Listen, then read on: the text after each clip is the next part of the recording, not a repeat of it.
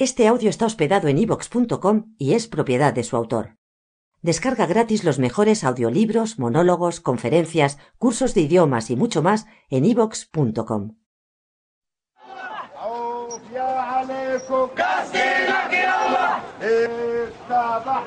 En la época en la que los antiguos pueblos estaban construyendo sus espléndidos monumentos, jamás podrían haberse imaginado que 50 siglos después se dedicaría tanto entusiasmo y energía a la conservación y la reconstrucción de su obra. Los vestigios azotados por la arena que han escapado de los estragos producidos por el tiempo siguen atrayendo visitantes de todas partes del mundo. Despiertan un auténtico interés y ofrecen enormes oportunidades a aquellos que buscan una carrera fuera de lo común. En la actualidad la historia proporciona todo tipo de empleos, sobre todo en el campo de la arqueología, donde los trabajos de excavación, conservación y restauración requieren una amplia variedad de especialidades que aparentemente no tienen relación alguna. La arqueología utiliza tecnología de vanguardia y necesita la aportación de los mejores especialistas en los campos de la geología, lenguas arcaicas, tallado de la piedra, hasta la generación de imágenes con ordenador. Que es donde comienza nuestra modesta aportación. Nuestra misión consiste en centrarnos en el trabajo de los científicos y ayudar a comunicar sus descubrimientos a los demás y en reconstruir con gráficos aquello que ya no existe. Hoy el equipo de Piedras Vivas les invita a echar un vistazo entre los bastidores de una serie dedicada a la reconstrucción de nuestro legado arqueológico.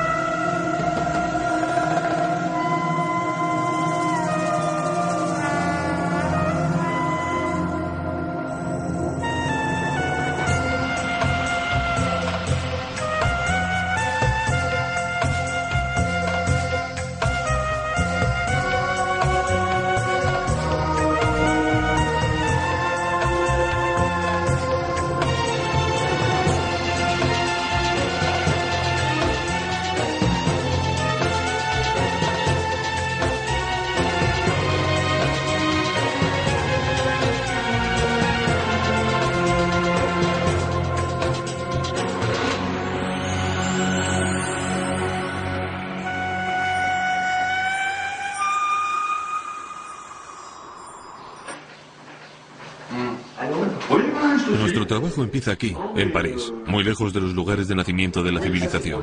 Aquí podemos explicar la aportación de cada miembro del equipo. El equipo de Piedras Vivas está compuesto de seis personas. Valeria es una arqueóloga e historiadora cuya tarea consiste en sintetizar los datos científicos. Jean-Pierre es el director de fotografía. Su trabajo consiste en aprovechar al máximo la luz disponible en cada lugar. Alexandre es el productor. Él es además quien entretiene al grupo. Con el paso de los años, Jean-Pierre y él se han convertido en una pareja de humoristas. Frédéric es el experto en gráficos de ordenador. Lionel alterna entre la dirección y la producción y además es el director artístico. Guillaume, junto con Lionel, es el creador y director de la serie. Él coordina las distintas fases de la filmación. Todo comienza con una visita preliminar al yacimiento. Bajaremos del avión y nos adentraremos en un mundo distinto. Unas copas y un vistazo a la prensa local y no tarda en aparecer el buen humor. Algunos aprovechan los últimos instantes para relajarse, otros se sumergen de inmediato en los misterios de la civilización que estamos a punto de descubrir.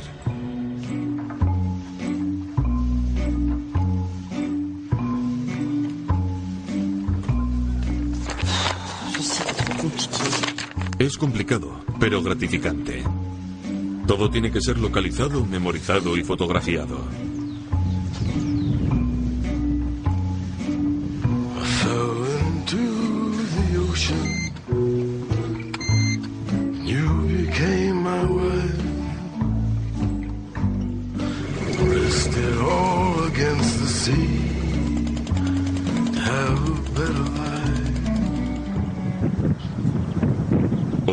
De exploración resultan más difíciles.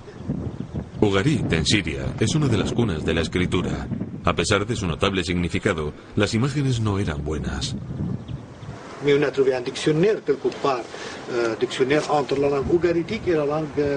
euh, pero cada viaje de reconocimiento es una oportunidad para conocer a pintorescos personajes.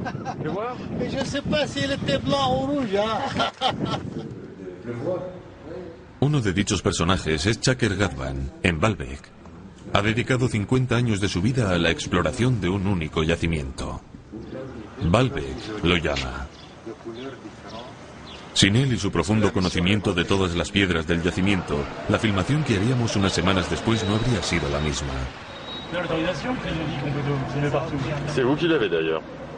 Fue él quien inculcó la emoción que transmitiríamos en la filmación cuando se descubrió la firma de uno de los antiguos obreros.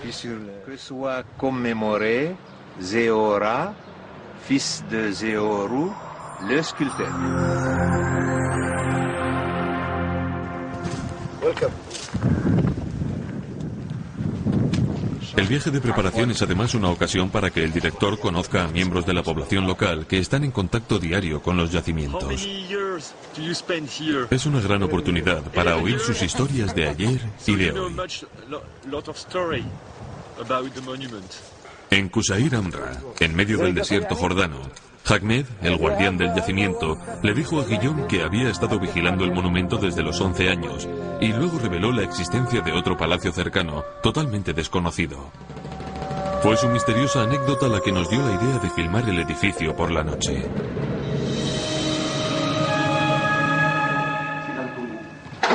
Una vez realizado un viaje de reconocimiento, puede empezar el trabajo de escribir la filmación y preparar un guion para el rodaje. Valerie y los directores se ponen de acuerdo sobre un esquema para la narración, sobre qué lugares utilizar y qué imágenes generadas por ordenador van a ser necesarias para la serie. Lionel consigue los permisos para el rodaje y el alojamiento para el equipo. Alexandre y Jean-Pierre deciden qué equipo llevar. Se preparan lentes, filtros, trípodes, luces y todos los accesorios necesarios para las distintas condiciones climáticas. Pero comencemos por el principio. Lo primero que hacemos al llegar al hotel más cercano es montar nuestro cuartel general. Un desayuno rápido y nos vamos. Al abrir el día, nos unimos a nuestros colegas de la televisión jordana en el yacimiento. Es el momento de descargar el equipo y colocar la iluminación para la secuencia nocturna y las tomas de interiores. En el cercano oriente las mañanas pueden ser un poco frías, así que bebemos un muy necesario café caliente y dedicamos unos minutos a admirar el paisaje. Esta es nuestra grúa portátil. Su montaje es la especialidad de Alexandre. La grúa es un tubo de 6 metros en cuyo extremo está situada una cámara. Tiene un sistema para transmitir mensajes tales como enfoque y todos los ajustes se hacen desde el panel de control que está en el otro extremo.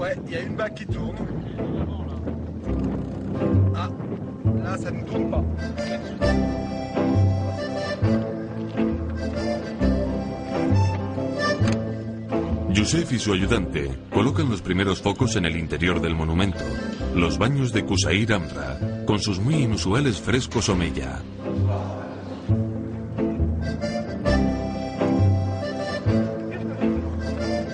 Diez minutos después, tras una última comprobación y una última ojeada al guion, se coloca la cámara y la filmación puede comenzar. Pero hay una cosa más con la que hay que tener cuidado. Los turistas. La mayoría de las veces son comprensivos y sienten curiosidad, incluso asombro, al ver los frescos en nuestro monitor. La iluminación de Jean-Pierre y la hábil manipulación de la grúa por parte de Alexandre permiten ver los frescos mucho mejor de lo que se verían normalmente.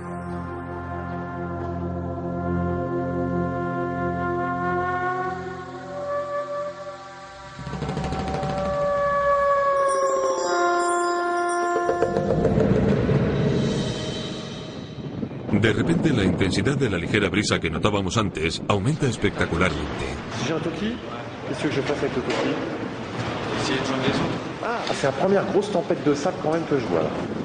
El equipo jordano lucha por mantenerse en pie. Nos traen el té, pero con dificultad. Salem, nuestro coproductor local, jamás había visto algo así. Nuestro asunto se convierte en preocupación, porque parte del equipo se ha adentrado en el desierto en busca de un camello para utilizarlo en la filmación del próximo día.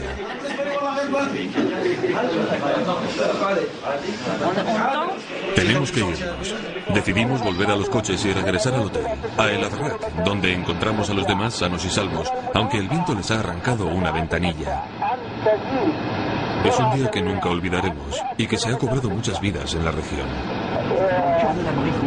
Es lo que se conoce como un problema imprevisto.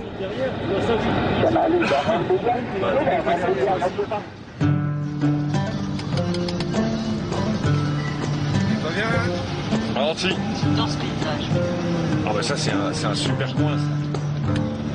Una semana después nos espera un entorno mucho más benigno. Volvemos al famoso valle de Wadi Sir con las personas que conocimos cuando filmamos aquí hace cinco años. Fue aquí, en Irak Kalemir, donde un príncipe local, Irkanus Tobiad, construyó su palacio hace dos mil años. ¿Podría haberse imaginado que un día un equipo de producción intentaría iluminar su monumento? ¿Y por qué? Para recrear su suicidio. Au coin extérieur pour prendre le chemin le chemin extérieur. Ok, Youssef Para poder ilustrar su tormento interior, decidimos iluminar desde atrás las saeteras de su palacio medio derruido. Aunque la historia de Irkanus es triste, esta filmación y el rodaje de esta escena fue un momento inolvidable para todos nosotros.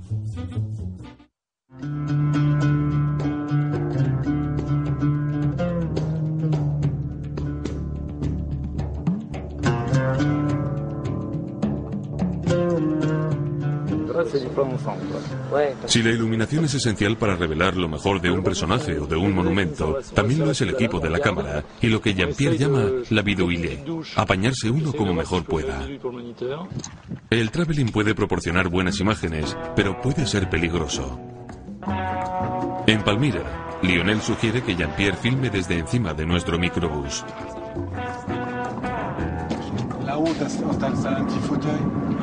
Para poder darle flexibilidad a nuestro equipo y expresar el movimiento de las civilizaciones a través del tiempo, hemos probado un gran número de técnicas.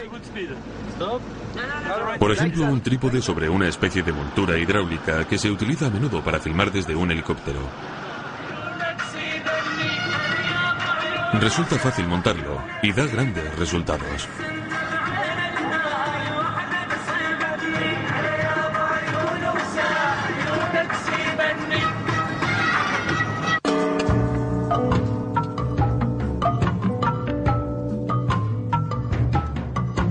Egipto la técnica que empleamos es mucho más sofisticada.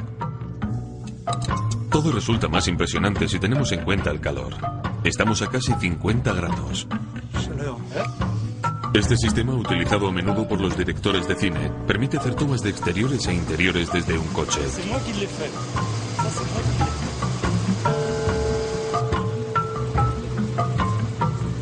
Hoy todo sale bien en un tiempo récord, pero mañana la misma operación será más problemática.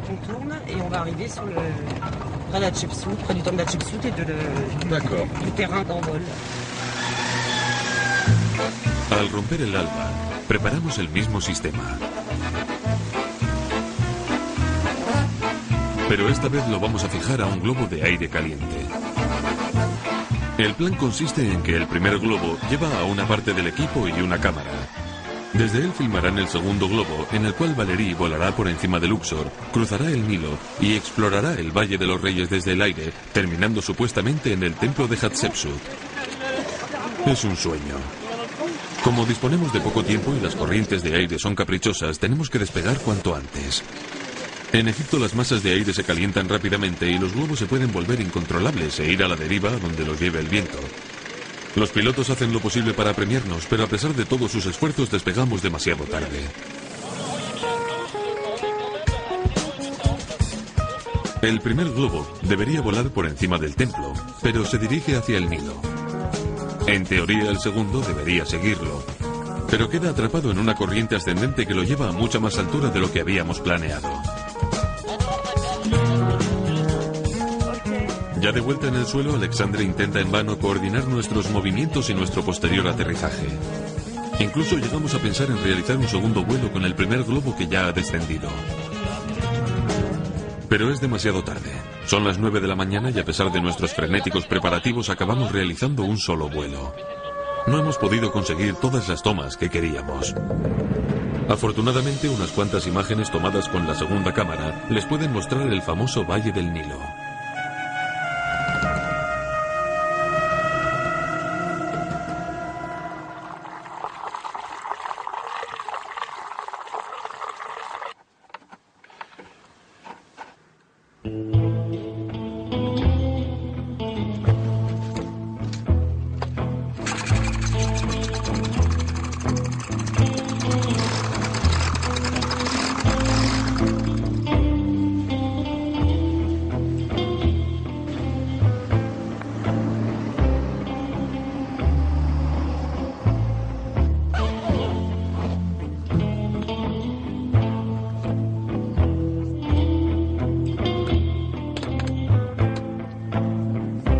Intrigante figura es un ex campeón del mundo, el piloto de un ala delta motorizado.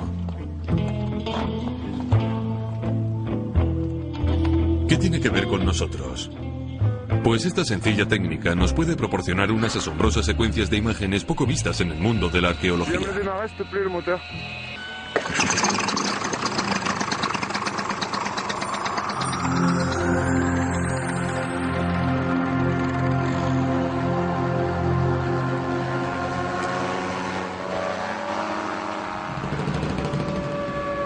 La vista de nuestro ala delta volando por encima del majestuoso yacimiento de Petra esta mañana concreta es una de las imágenes más hermosas de toda la serie. Con este planeador encontramos el modo perfecto de realizar todas nuestras tomas aéreas.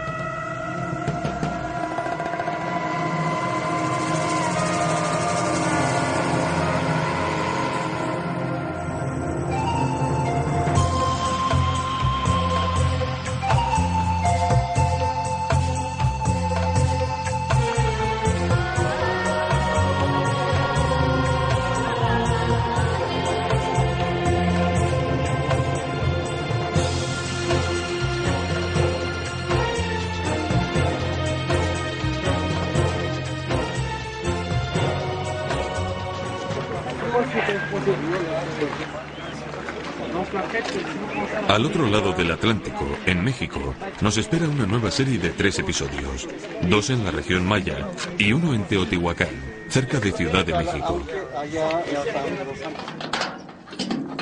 Fue aquí donde tuvimos la buena fortuna de conocer al arqueólogo Rubén Carrera Castro, una destacada autoridad en la civilización teotihuacana.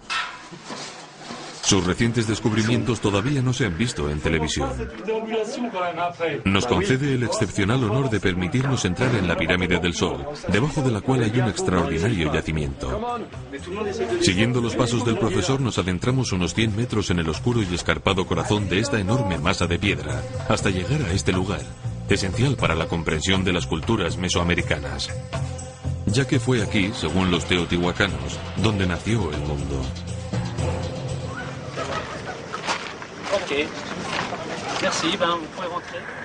Unos días después, en la región maya, Alexandre recibe su primera lección de español. Le da a Gabriel su grabadora para que pueda registrar algunos de los sonidos ambientales característicos del Yucatán, vitales para la serie final. Los intercambios pueden ser raros, pero parecen dar resultado.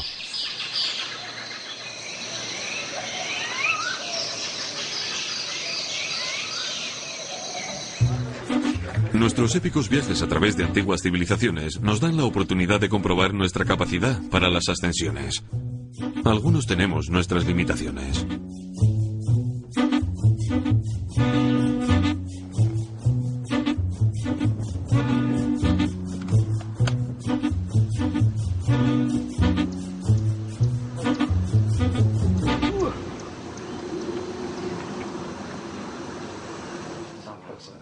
Hay un miembro del equipo al que no hemos visto mucho hasta ahora. Frederic, el hombre que hace nuestras imágenes computerizadas. Mientras nosotros salimos a filmar, él prepara secuencias generadas por ordenador. Cuando volvemos podemos experimentar con sus primeras imágenes tridimensionales. Pero echémosle un vistazo a su proceso creativo desde el principio. Todo comienza con la recolección de datos científicos. Mapas, cortes transversales, dibujos, planos, descripciones grabadas por arqueólogos, notas de viaje de exploradores. Todo es examinado y cada época proporciona una gran variedad de datos sobre los yacimientos y los monumentos que Frederic va a reconstruir. Todo tiene que ser examinado si queremos dar la representación más exacta posible de los objetos que está reconstruyendo gráficamente. La fase principal consiste en hacer un modelo tridimensional del objeto o de la escena que queremos devolver a la vida. Por ejemplo, para la reconstrucción de la ciudad de Palmira, decidimos trabajar en dos secuencias especiales. Escenas urbanas que muestren la distribución de la ciudad y sus monumentos. Y escenas que muestren las calles y los puestos del mercado. El grado de detalle es totalmente distinto. Aquí, al igual que en un juego de trampantojo, solo las superficies son modeladas. Pero aquí, los numerosos polígonos definen la calle y los elementos que la componen y convierten cada detalle en una reproducción gráfica.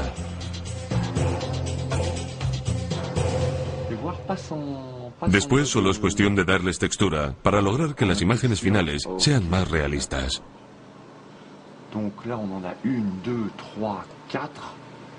Cuando llegamos a los detalles, faltan muchas piezas del rompecabezas. Cuando no hay nada que apoye una teoría científica, incluso los expertos se toman la precaución de decir, no lo sabemos. Así que somos nosotros quienes tenemos que completar el rompecabezas de modo que no falte ninguna pieza. Son estos pequeños detalles los que definen un lugar. Aquí, en Cartago, los remos y la ropa que se seca al sol ayudan a ilustrar el clima mediterráneo y la cultura de la región.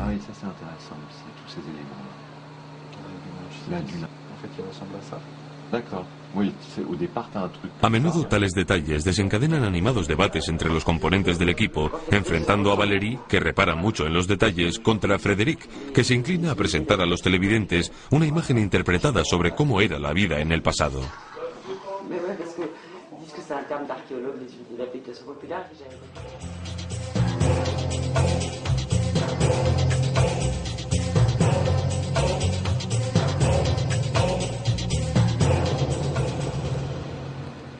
Las imágenes generadas por ordenador también se emplean para explicar mecanismos abstractos que a veces resulta difícil comprender. Para explicar el plan con el que los mayas distribuían sus ciudades, decidimos utilizar una técnica que nos permitía recrear el movimiento del sol, el elemento fundamental de una civilización regida por la cosmología. En Chichen Itza tuvimos que esperar las ondulaciones del dios serpiente, lo que significó aguardar hasta el 21 de abril, la única fecha en la que ocurre este fenómeno sobrenatural.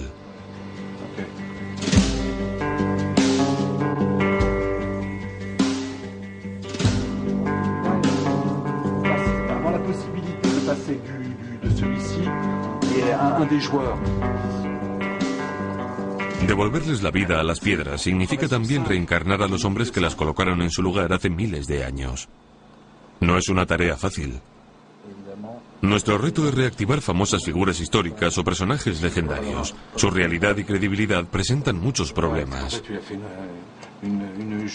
Reconstruir el juego de pelota que practicaban los mayas significó tener que definir el papel, la forma y las acciones y movimientos de cada jugador. A veces hay que reinventar las reglas de este juego olvidado. Esta delicada operación es un buen ejemplo de la responsabilidad impuesta sobre los diseñadores de imágenes gráficas de la actualidad. Requiere un equilibrio perfecto entre los conocimientos científicos y una poderosa imaginación.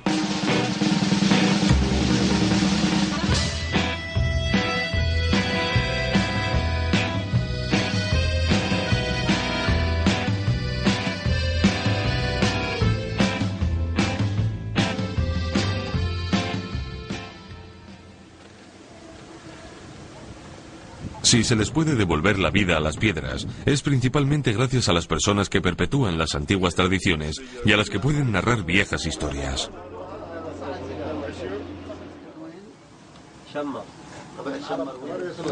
Nuestra modesta contribución a la comprensión de culturas pasadas y presentes nos ha acercado más a estos hombres y mujeres y nos ha permitido comprender su estilo de vida y sus costumbres. Sin ellos, no habría recuerdos ni conocimientos que transmitir.